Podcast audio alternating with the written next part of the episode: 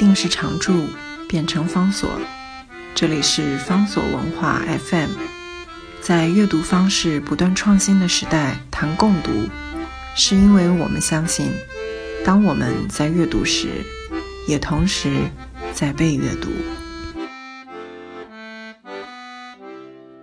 今天为大家介绍的书是西松的经典短篇小说《封神榜》里的哪吒，由联合文学出版公司刚刚出了复刻的新版。在这一本短篇小说集里面，一共收了西松过去曾经写过的七篇短篇小说。西松前后几十年的时间，大概也就只写了这几篇短篇小说。然而，光是这几篇短篇小说所带来的成就。就让我们不得不承认，西松是一个非常非常杰出的一个小说家。同时，在重读这些小说作品的时候，也就不得不遗憾，这样的一位杰出的小说作者，为什么没有给我们带来更多的作品？这是过去曾经出版过的小说集，重新出版的时候呢，除了以前有的内容之外，还多增加了两篇文章。这两篇文章的价值也非常的高。一篇放在前面，这是由白先勇为这本新版所写的一个序。在白先勇的序里面，他就这样说：“他说，西松在现代文学上一共发表了三篇小说。现代文学就是台湾文学史上面的一个重要的奇迹一般的杂志。这个杂志的主要的创办人跟主要的编者就是白先勇。白先勇编的现代文学杂志上。”发表了西松的三篇文章。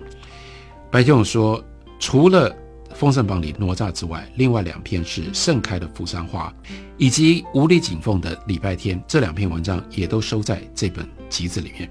西松的小说不多，可是每一篇他都在寻找一种有创意的艺术的形式，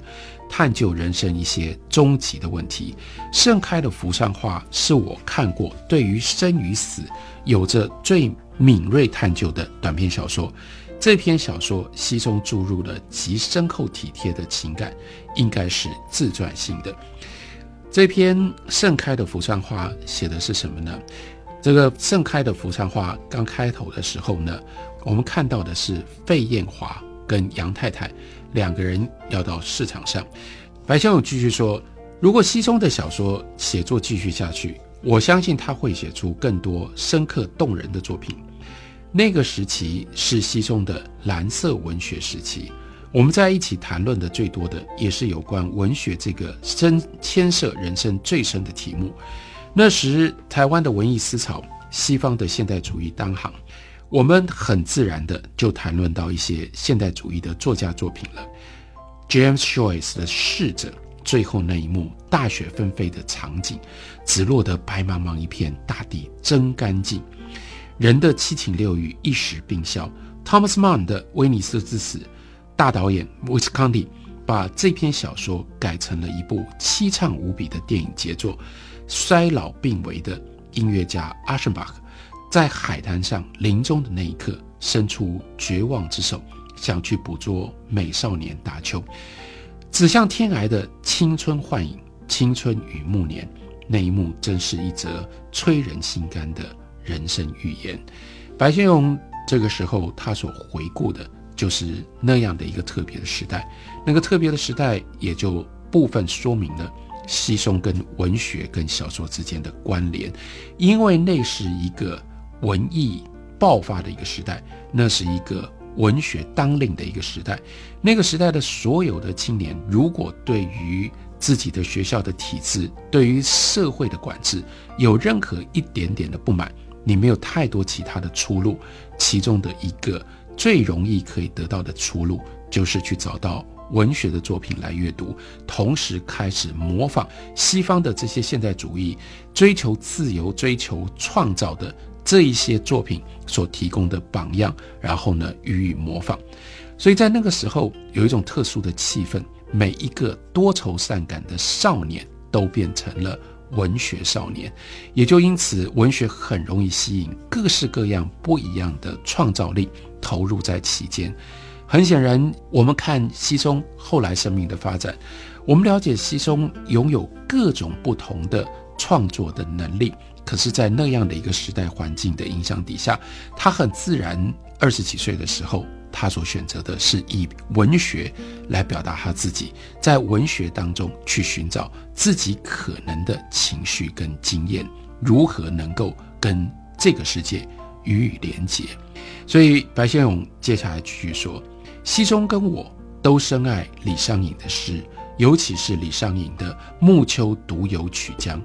荷叶深时春恨生，荷叶枯时秋恨沉。甚知身在情常在，怅望江头江水深。这是李商隐的诗。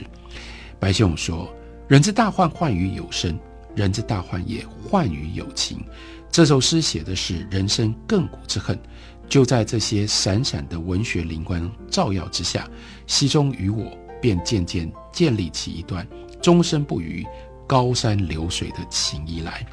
白先勇写这段情谊写得非常非常的感人。他说：“因为信任彼此交心，所以常常在酒过三巡之后，半醉半醒，互相道出了心中一些平日不愿也不敢碰触的密语。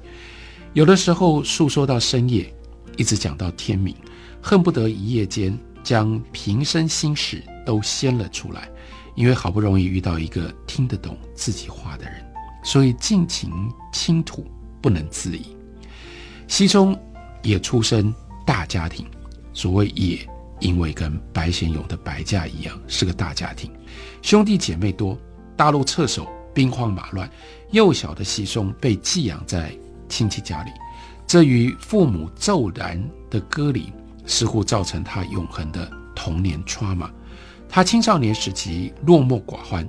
孤僻离群，恐怕都是根源在那一道无法愈合幼年时的伤痕。不要小看这些小时候受过的伤痛，这种幼稚心灵上的创伤，可能像幽灵一般紧紧跟随你一辈子，甩也甩不掉的。几年前，我和西松一同到香港，他在香港大学开画展，他回忆四岁的时候从台湾。到香港，雕雕寻亲，我们找到他住过的那一栋楼房，他亲生父母的住处。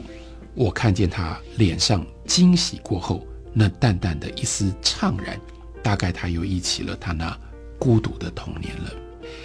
白先勇有自己类似的经验，他说：“我在六岁的时候染上肺病，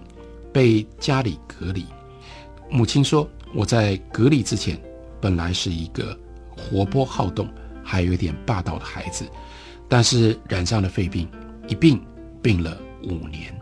有时候我一个人被囚禁在半山上，有时候被放逐到郊外独栋的房子里，远远离开我那一大群兄弟姐妹。因为抗战期间，肺病在中国几乎等于绝症，极易传染，大家谈劳变色，没有人敢亲近。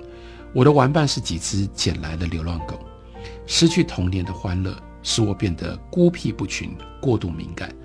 我在中学的青少年阶段是寂寞的十七岁，寂寞的十七岁，同时也是白先勇最早的短篇小说作品之一的标题。不爱理人，同学们误以为我高傲，其实外表的孤傲只是在掩饰内心的慌张。这种青少年时期离群的孤独，西松是了解的。西松在母妈看这片繁花的散文集里，有一篇文章写道：有一次亲戚背着幼年的西松逛街，西松看见路旁电线杆下蹲着一个孩子在嚎啕大哭，哭得十分伤心。他从亲戚背上挣脱下来，跑到那孩子身边，也陪着那个孩子痛哭起来。那个孩子可能也是一个患了肺病、无人理睬的弃儿。小小西松便有着闻声救苦的菩萨心肠，所以他日后注定要走上礼佛修行、普度众生的道路。因为世人的苦痛，他体验最深，怜悯也最深。他手绘的观音佛像，不知曾经给过多少人带来心灵上的安抚与慰藉。这段话更清楚地点出来，我们今天重读《封神榜》里的哪吒。西松的小说的两个特质，一个特质是小说里面的每一个人都极度的孤单，当然孤单的极致是哪吒在莫名其妙的情况底下，因为家庭，因为跟父亲之间的这种紧张对立关系，所以给了他那么强烈的一种叛逆的个性，叛逆到到最后，他愿意把他自己的生命，把他肉身还给父亲，不要欠他父亲任何一丁点的这种债务。所以这样的一种决然，甚至连跟自己的父亲都可以彻底的划清界限，彻底到这种地步，他的背后当然是孤单的。可是除了这样的一种孤单之外，让西松的小说可以变成经典，一直不断的感动了一代又一代的人，因为在那内在还有一种悲悯。这个悲悯在《封神榜》里的哪吒，也就是由他的叙述者太乙真人所代表的。太乙真人深切地体会到哪吒的痛苦跟哪吒的悲伤，所以最后他就在那样的一个结局，